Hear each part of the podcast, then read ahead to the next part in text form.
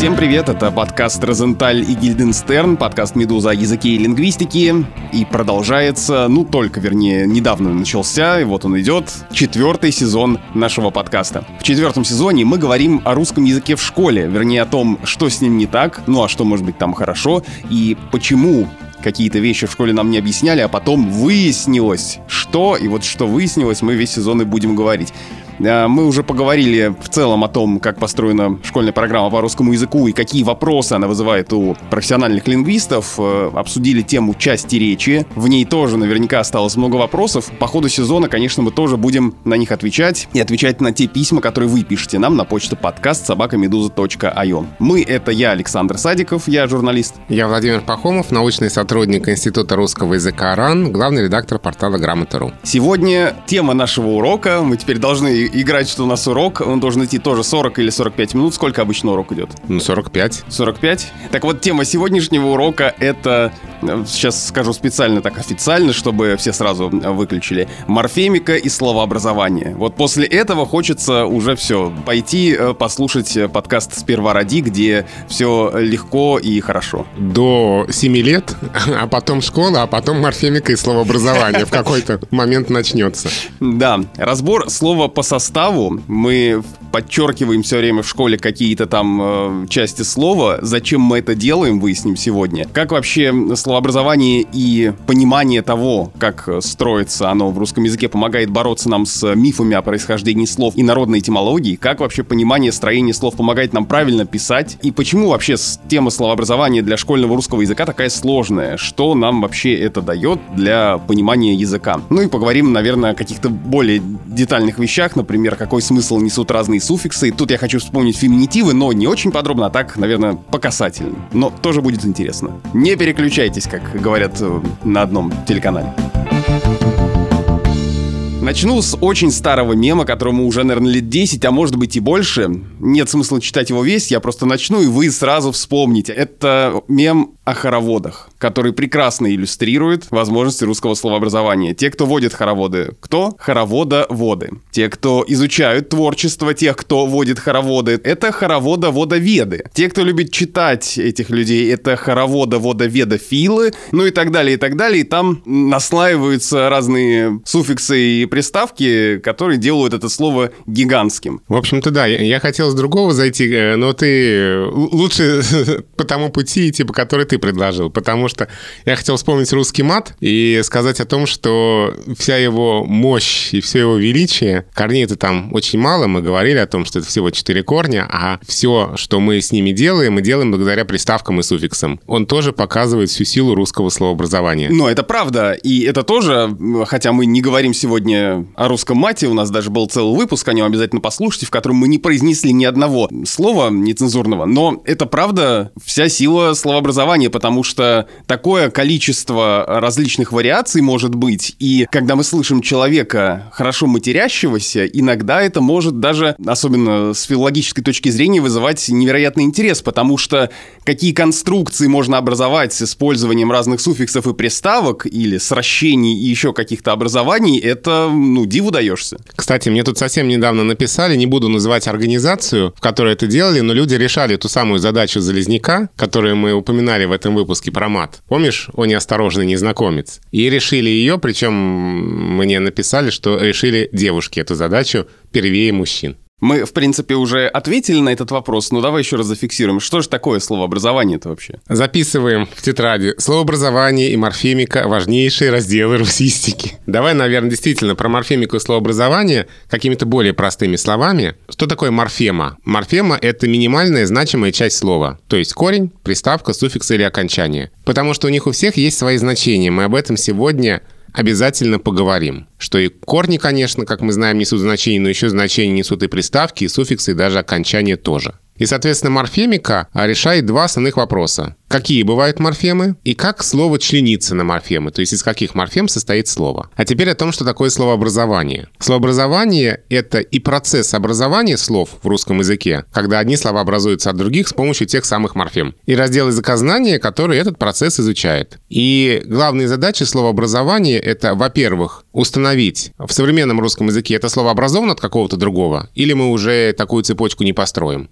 И, во-вторых, определить, от чего и как образовано это слово. То есть, если можно построить цепочку, то постройте ее. Я, честно, на самом деле не помню, что именно нам про это рассказывали в школе, даже если эта тема была, она наверняка была. А, ну вот разбор слова по составу я помню, подчеркивания все эти бессмысленные, как мне казалось, а вот словообразование, ну, так, как-то ничего в памяти не всплывает. При этом в кабинете русской литературы я иногда брал с полки словообразовательный словарь, возможно, даже я сейчас погуглил, это мог быть словарь Тихонова, потому что он самый распространенный. Скорее всего, да. Да, но для меня это была просто китайская грамота, я совершенно не понимал, как этот словарь устроен, как им пользоваться.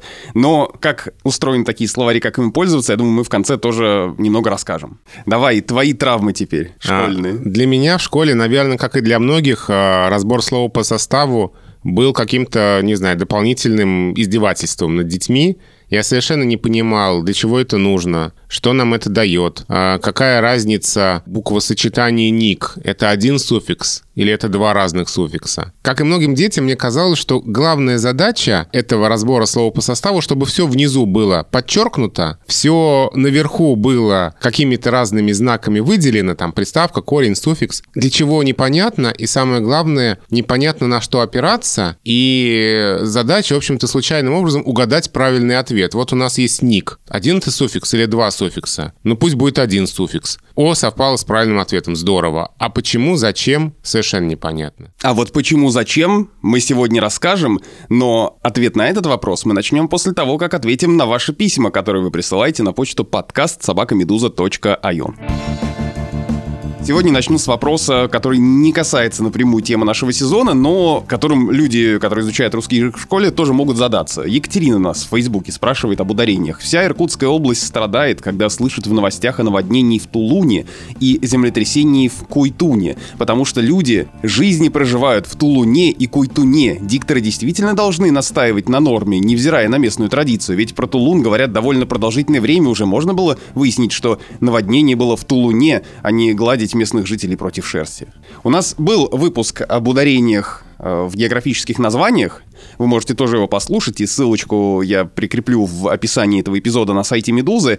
Там мы, как мне кажется, в похожем ключе разбирали слово «кондопога» и «кондопога». И пока ты, Володя, отвечаешь э, на этот вопрос, я посмотрю в словаре трудностей русского языка для работников СМИ Михаила Абрамовича Штудинера, есть ли там эти слова. Давай, я пока отвечу. Вообще перенос ударения на окончание в существительных — это признак освоенности слова. В географических названиях это признак освоенности названия. И, конечно, нет ничего удивительного в том, что название Тулун, которое местным-то жителям хорошо знакомо, известно, они его постоянно употребляют, они там живут. Оно у них ведет себя как совершенно освоенное, существительное, и ударение переходит на окончание – в Тулуне. Но для носителей русского языка, которые проживают в других местах, название Тулун совершенно не освоенное, непривычное, незнакомое. И поэтому в таких названиях, естественно, хочется сохранить ударение на основе слова. Вот, кстати, сегодня про основы и окончания будем говорить. Ударение сохраняется там, где оно в начальной форме. И так требует литературная норма. И мы ничего с этим не сможем сделать, так они и будут два варианта существовать. Вариант нейтральный, литературный, рекомендуемый для эфира в Тулуне, и вариант в Тулуне, который обязательно будет у местных жителей, потому что для них и только для них это название знакомое и освоенное.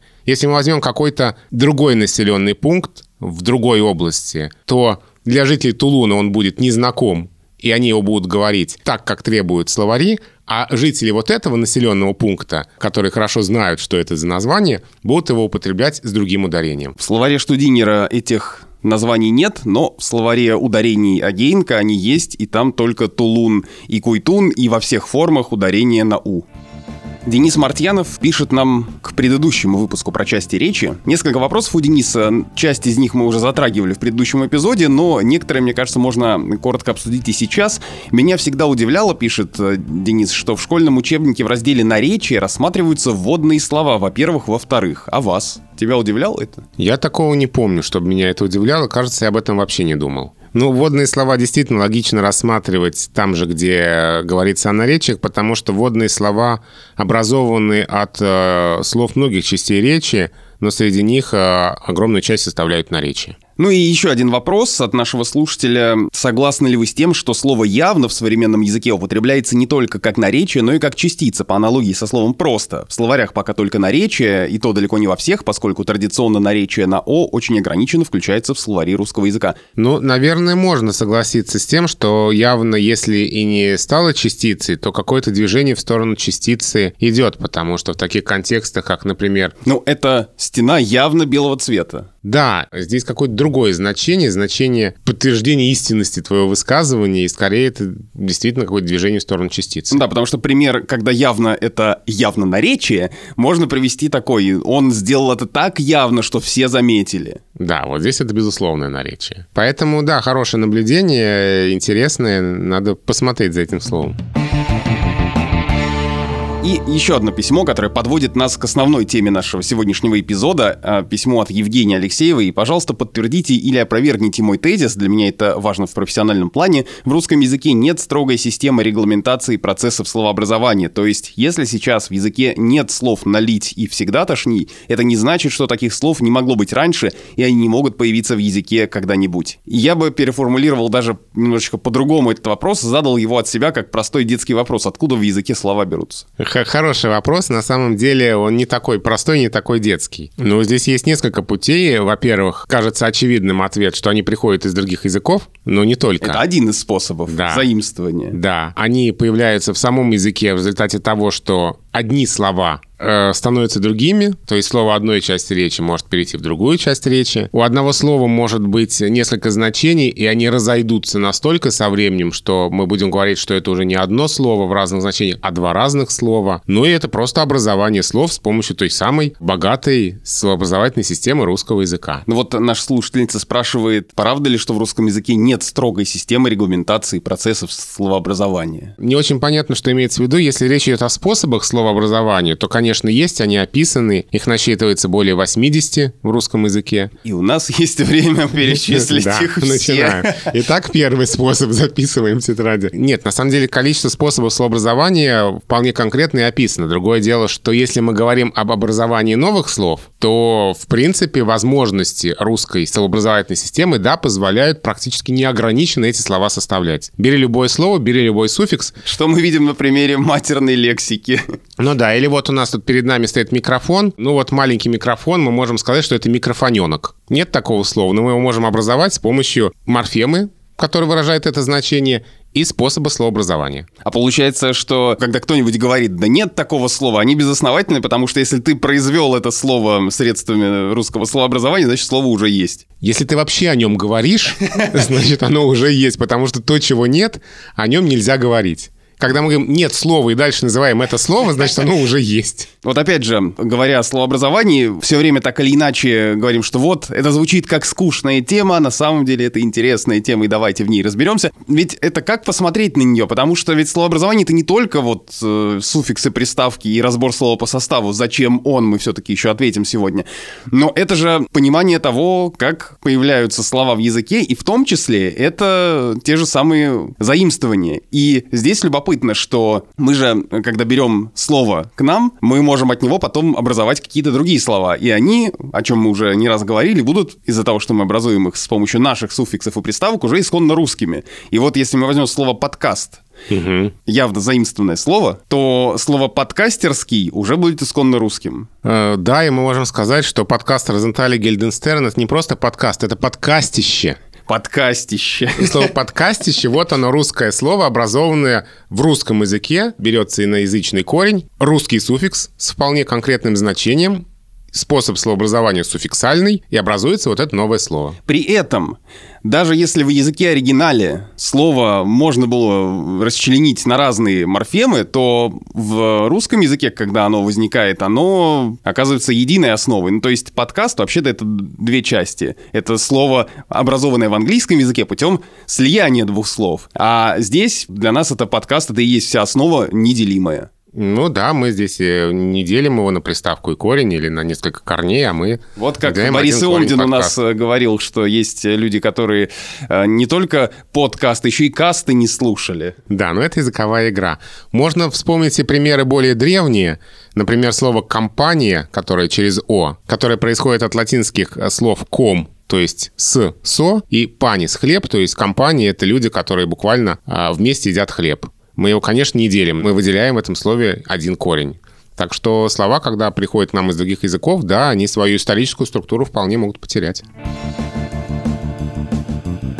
Наконец, давай ответим на вопрос, зачем все это нужно. У нас на самом деле два главных вопроса. Зачем нужно разбирать слово по составу и зачем вообще нужно понимать это самое словообразование? Вот как ты решил впоследствии свою травму? Закрыл свой гештальт, эти подчеркивания? Для чего все это было? Э, да, очень жаль, что об этом не говорят в школе. Во-первых, это нужно для того, чтобы просто понимать, как в языке слова образуются, откуда они берутся, как они друг с другом взаимодействуют, какие вообще есть в русском языке а, возможности для того, чтобы делать новые слова. Но помимо этой цели есть и вполне практическая конкретная цель, потому что иногда от того, из каких частей состоит слово, зависит его написание. Мы многие правила орфографии привязываем к структуре слова, и мы говорим, например, что в таких-то приставках пишутся такие-то буквы, в таких-то корнях такие-то буквы. Если это слово образовано от глагола, значит, в нем пишется буква «ё». Если оно образовано от существительного, пишется буква «о». В суффиксе такая гласная, в окончании такая и так далее. То есть для того, чтобы правильно писать и применять многие правила орфографии,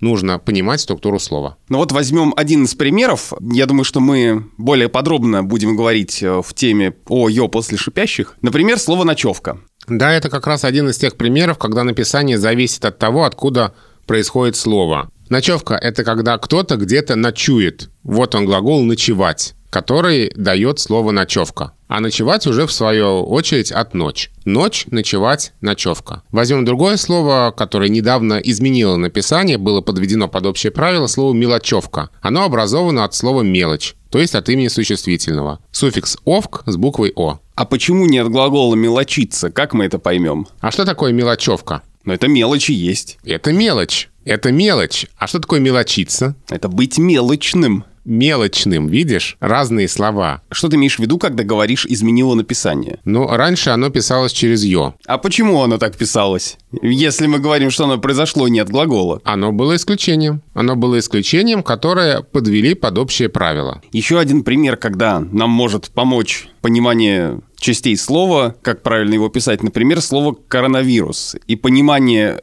того, что это не составное слово соединительный гласный, говорит нам о том, что не надо там э, «о» писать, как очень хочется, конечно. Да, да и можно вообще взять какие-то более классические, может быть, даже избитые, надоевшие примеры. Почему мы по-разному пишем слова «каменный» и «юный», например? Вот в слове «юный» бывает часто ошибочно пишут две буквы «н». Точно так же я вот главная моя боль в школе, я никак не мог. То есть я запомнил, но каждый раз себя одергивал слово «длина». Да, слово «длина» очень часто пишут неправильно, и э, в одном из диктантов прошлых лет, тотальных диктантов, а здесь было много ошибок именно на это слово. Длина, удлинять. Но вот смотри, длина и длинный. Почему эти слова пишутся по-разному? Там корень длин. В слове длинный добавляется суффикс «н», получается две буквы «н» на стыке корня и суффикса. В слове длина у нас корень длин и окончание «а». Второй «н» просто неоткуда взяться. В слове юный корень юн и окончание «ый». Там нет суффикса «н». Там не может быть двух букв «н». А в слове каменный корень камен от слова камень и суффикс «н». Две «н» на стыке корня и суффикса. То есть мы какие-то слова можем написать правильно, только если понимаем, из каких частей они состоят. Ну, еще один пример. Вот два прилагательных. Гелевый и запасливый. И там, и там концовка слова «ливый». Только в слове «гелевый» пишется «е» после «эль», а в слове «запасливый» «и» после «эль». Как мы можем установить написание? Мы должны понимать, из каких частей состоит слово. В слове «гелевый» понимаем, что там суффикс «ев», сопоставляя его со словом «гель». Гелевый, да, содержащий гель. Вот он суффикс «ев», который, в принципе, можно проверить другим словом, где этот суффикс будет под ударением. Но он будет там не «ев», а «ев», рублевый, например. Вот он, тот же суффикс, только под ударением. Пишем букву «е». А запасливый а, образован от глагола «запасать» с помощью суффикса «лив». И мы этот суффикс «лив» можем проверить сопоставив с другим словом, где выделяется тот же самый суффикс, где он под ударением. Ну, например, болтливый. Нужно сказать, что далеко не всегда мы можем такую единственно возможную цепочку построить. Но опять же, это и к вопросу паронимов тоже имеет отношение там техничный или технический. Да, или вот, например, слово «атлетический». Как бы ты его разобрал по составу? Ну, пусть будет «и» — это окончание. Безусловно. Потом у нас есть э, суффикс «СК» или два суффикса. Не знаю, как правильно, ведь эта вещь меня запутывала. Или даже «еск» — это суффикс, а «атлет» — это корень. А «ич» что такое? Тоже суффикс. Все, что не знаешь, все суффикс. Ты молодец, все так и есть, но только в том случае, если мы значение этого слова понимаем как применяемый в атлетике. Сейчас мы поговорим о втором значении. Применяемый в атлетике. Если это применяемый в атлетике, значит слово образовано от атлетики, да, с помощью суффикса «еск». Там происходит чередование к «ч». То есть это атлетич плюс «еск» плюс «и». Вот мы разбили слово на эти значимые части – Атлетика, в свою очередь, от атлета, и поэтому мы там выделяем корень «атлет», суффикс «ич» и суффикс «еск». Ты совершенно правильно сказал. Есть еще второй вариант разбора. Мы можем сказать, что атлетический — это мощный, крепкий, такой, как у атлета. Вот оно второе значение слова. Например, атлетическое телосложение. К атлетике это не имеет никакого отношения. Это имеет отношение к атлету. И поэтому прилагательный атлетический в таком втором значении — мы будем разбирать по-другому.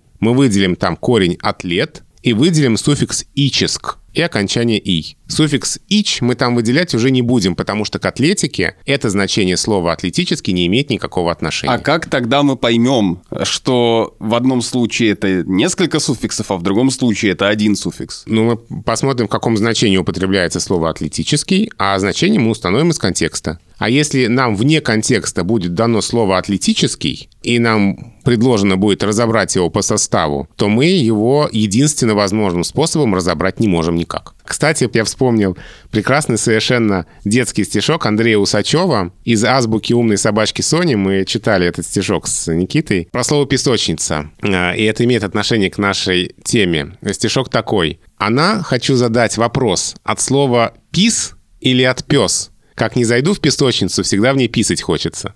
Вот такое стихотворение Андрея Усачева. А вот э, собачка Соня задалась вопросом о словообразовательной мотивации. А взрослые умные дяди и тети понимают, что слово «песочница» от слова «песок», и там выделяется корень «песоч», происходит чередование к «ч», и суффикс «ниц». Или два суффикса «н» и «иц». Вот ты бы как выделил? Я бы выделил ниц, но у вас все может быть. А давай вот теперь по попробуем эту логику восстановить. Что такое песочница? Место, где песок лежит. Вот, место, где лежит песок. Значит, это образовано от слова «песок», а не от слова «песочный». Или не от слова «песочить». Да, э, ну да. А если бы мы могли что-то образовать от слова «песочный», да, тогда бы мы выделили там суффикс «н». Это от слова «песок». Все, у нас нет промежуточных а шагов. А мы не можем сказать, что это песочное место? Но ты же так не сказал. Ну, я так не сказал, но теоретически же такое возможно. Теоретически возможно. Нет такого слова, да? Да, но ты же сказал, как есть песочница, это место, где песок. Поэтому корень песок, песоч в данном случае, и суффикс ниц. А теперь возьмем другое слово, которое оканчивается на ница. Ну, пусть это будет, например, лечебница. Вот можем мы там выделить тот же суффикс «ниц», как в слове «песочница»? Раз ты спрашиваешь, что, наверное, нет, там э, должно быть «иц», потому что, уже я, кажется, кажется, я прохавал тему, логику словообразования. Надо посмотреть, от какого слова это слово произошло. То есть это от слова «лечебный», от прилагательного, где уже «н» есть. Конечно, лечебница — это лечебное учреждение. И поэтому лечебница от лечебный, и поэтому там никакого суффикса «ниц» быть не может, там суффикс «иц». А теперь э, слово «лечебный» рассмотрим, как мы его можем э, расшифровать. Что такое лечебный? Лечебный — это какой? Это такой, который лечит или такой, в котором лечат. Да, то есть связанный с лечением. Лечить, лечение. Вот он корень лечь. И тогда у нас получается, что суффикс, я прошу прощения, ебн. В слове лечебница мы, соответственно, выделяем тот же корень лечь, тот же суффикс ебн, не побоюсь этого слова, этой морфемы, и добавляется суффикс «иц» и окончание «а». Вот мы с тобой слово разобрали по составу, выделим там еще, надо, чтобы внизу тоже было все подчеркнуто, подчеркнем основу лечебниц, а слово «образовательный анализ» мы тоже с тобой произвели, мы построили эту цепочку. То есть, видишь, все становится логично вполне. И мы э, понимаем, что хотя слова «песочница» и «лечебница» оканчиваются на «ница», но в них не выделяется один и тот же суффикс, выделяются суффиксы разные. И получается, что из какой-то странной угадайки это становится вполне понятной операцией, которая и включает мозги, и заставляет думать о том, как в русском языке получаются слова. А иногда понимание родства слов даже не в современном языке, а исторического родства помогает запомнить написание слова, то есть быть такой орфографической подсказкой. Ну вот, например, слова «голубой» и «голубь». Как ты думаешь, связаны ли они между собой? Раз ты спрашиваешь, то, наверное, да. Они действительно связаны, но исторически, не в современном языке. Потому что голубой наши предки считали цветом голубя. Там сложный вопрос, что от чего образовано, но в, для наших предков это родство, безусловно, было.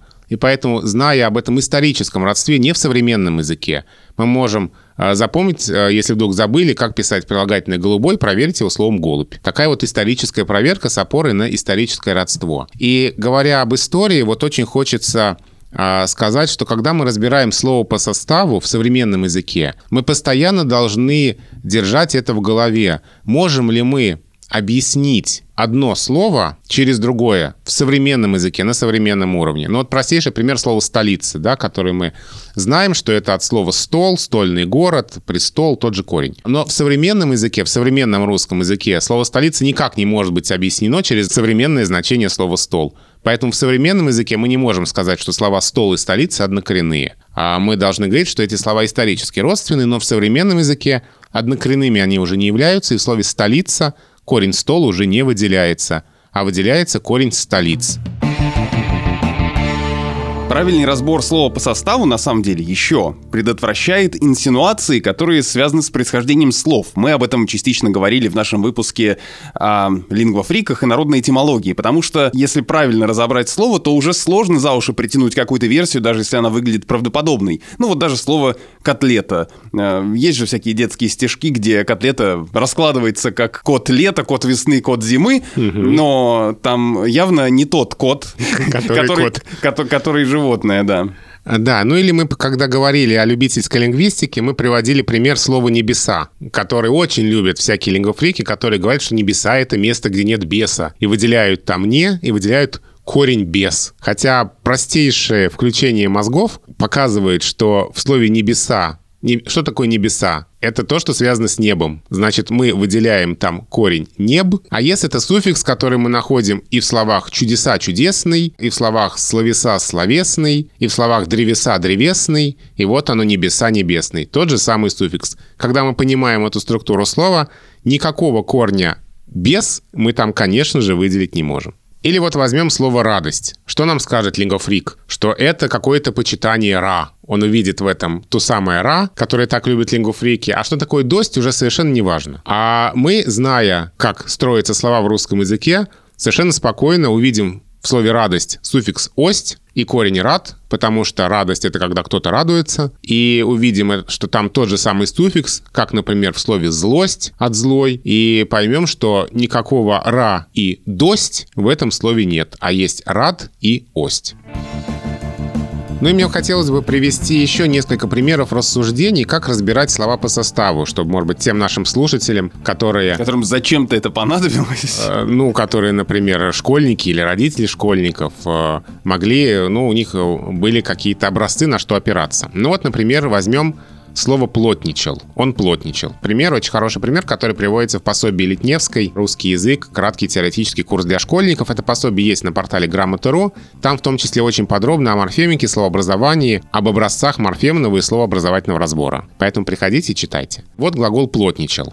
С чего мы начинаем? Это форма глагола «плотничать». Глагол стоит в форме прошедшего времени, пока все логично. И вот этот самый «л» — это суффикс. Суффикс прошедшего времени. Это суффикс формообразующий, то есть с помощью него образуются не новые слова, а новые формы. Поэтому для того, чтобы нам понять, какая основа слова, мы этот суффикс отсекаем. И выделяем основу «плотнича». Дальше суффикс «л» и нулевое окончание. Теперь разбираем вот это самое «плотнича». Что это такое? Плотничать – это быть плотником. Поэтому глагол «плотничать» образован от существительного «плотник», мотивируется через него, там происходит чередование «ч» и «к». Поэтому в слове «плотничать» мы выделяем суффикс «а». Дальше вот это самое «плотнич». можем мы как-то разобрать дальше, разделить на части. Слово «плотник» в русском языке, в современном языке непроизводно. Плотник — это не тот, кто делает плоты. Хотя вот эта часть «ник» вот так и просится на суффикс. Да, но если мы выделим этот суффикс, тогда что такое плод? Тогда плод корень. Ну да, хорошо, пусть будет плод корень, амонимичный корни плод э, из песни Юрия Лозы.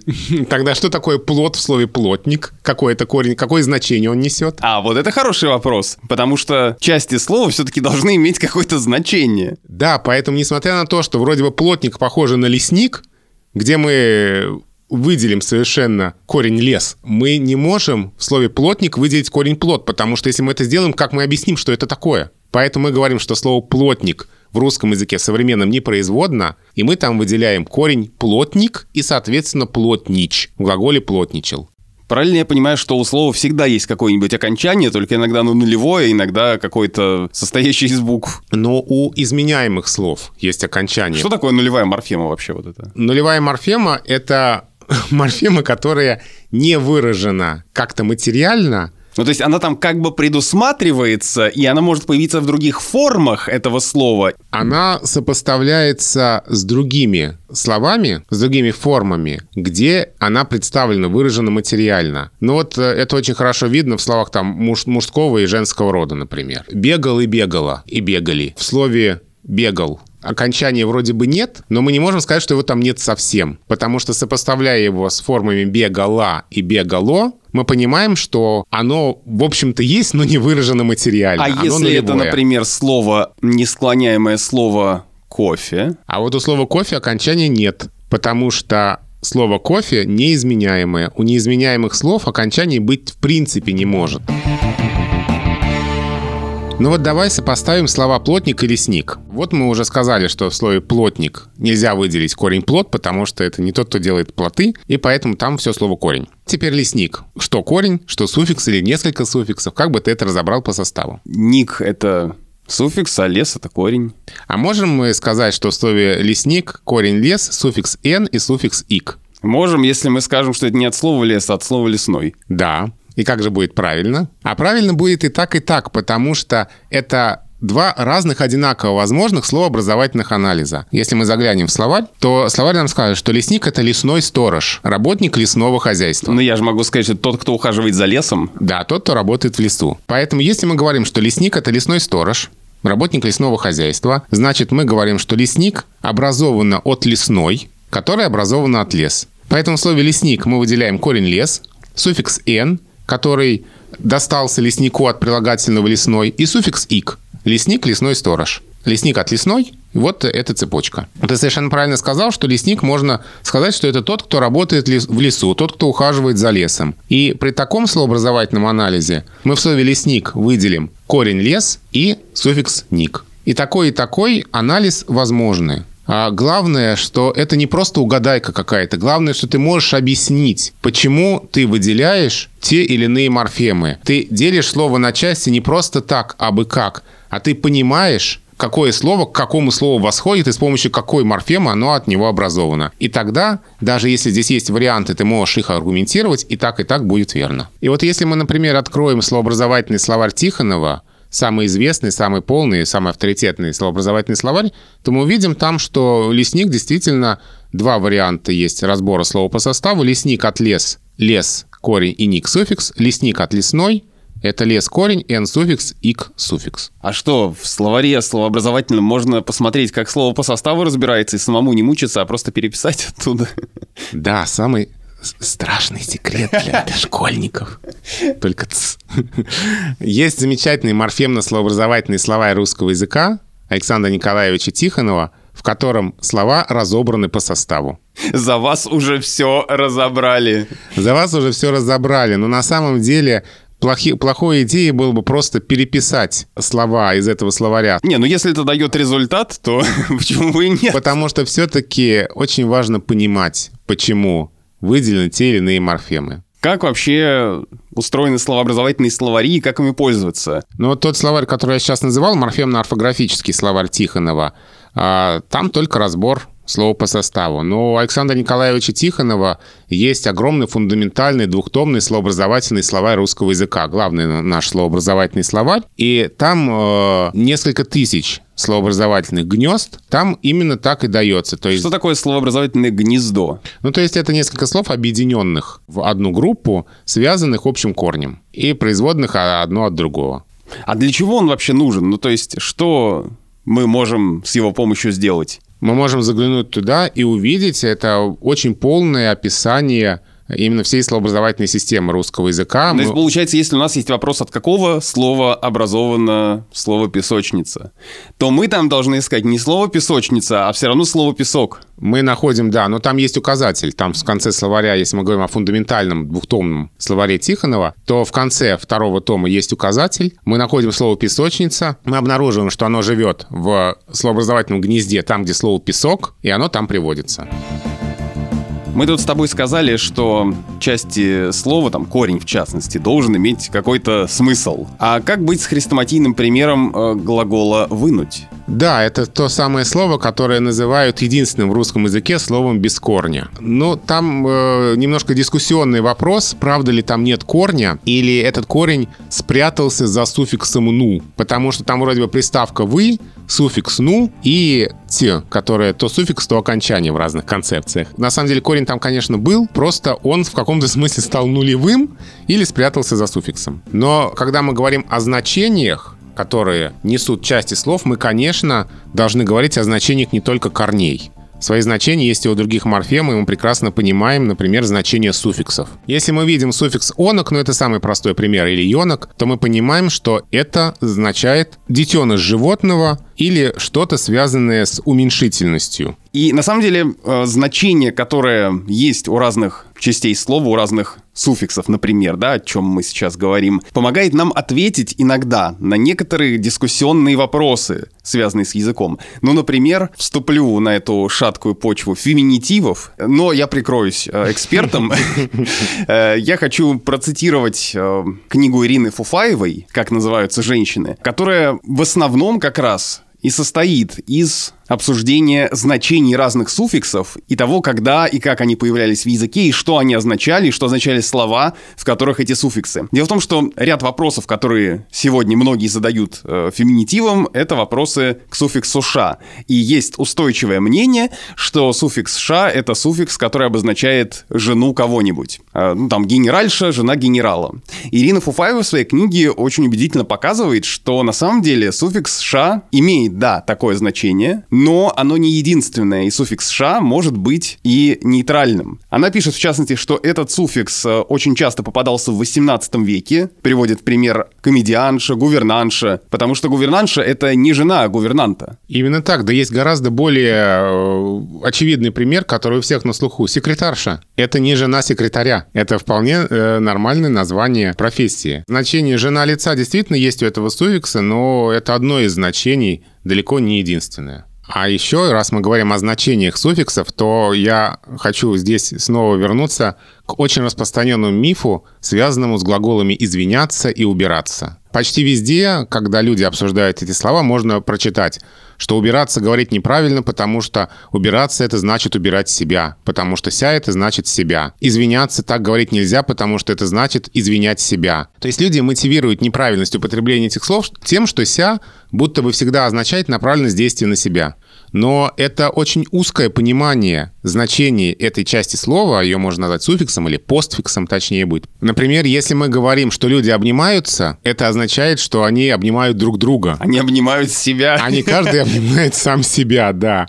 Когда люди возмущаются, это не значит, что они возмущают себя. Когда мы говорим, что собака кусается, это не означает, что она саму себя кусает. Так вот, как раз этот самый постфикс «ся» и выражает несколько значений в русском языке. Одно из них взаимно возвратное, да, вот люди обнимаются. Направленность действия друг на друга. Собака кусается, корова бодается. Это не то же самое, что, не знаю, там собака кусает человека. Если мы говорим, что собака кусается, это, в принципе, свойство собаки, она так может делать. И это отдельное значение, свойство вот этого самого предмета или там лица не знаю кого. Еще одно значение, которое есть у этого постфикса «ся», это действие, совершаемое в своих интересах. Запасаться. Я запасаюсь какими-то продуктами на зиму, я это делаю в своих интересах. То есть видишь, сколько разных значений, и мы не все еще перечислили у этого постфикса «ся». И вот из-за этого незнания всех значений, которые есть у постфикса «ся», и возникает вот этот миф, что будто бы нельзя говорить «убираться».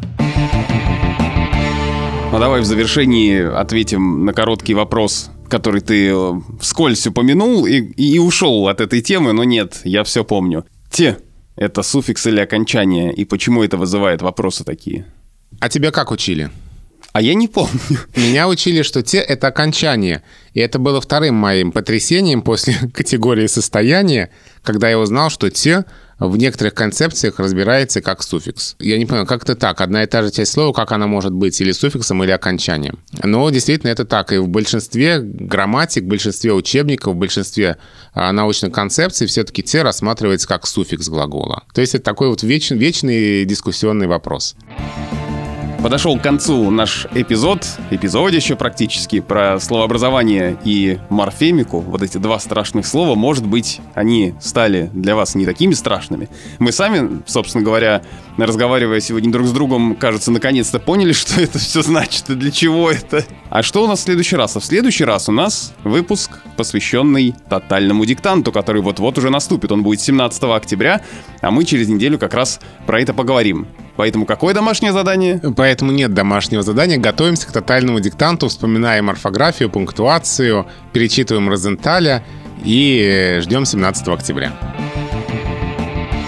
Это был подкаст «Розенталь и Гильденстерн» о языке и лингвистике. Меня зовут Александр Садиков, я журналист. Я Владимир Пахомов, научный сотрудник Института русского языка РАН, главный редактор портала Грамота.ру. Ждите нас, вернемся через неделю. Подписывайтесь на нас, чтобы не пропустить новые эпизоды. Мы есть на всех основных платформах. В Apple Podcast, Google Podcast, CastBox, Bookmate, Яндекс Музыка, в общем, все эти сервисы, которые я назвал, и много-много других, мы там наверняка есть. Ну, конечно, слушайте нас на сайте Медузы и в приложении Медузы. А если мы вам надоели, послушайте другие наши подкасты, у нас их много. Например, подкаст о финансовой грамотности и инвестициях «Калькулятор».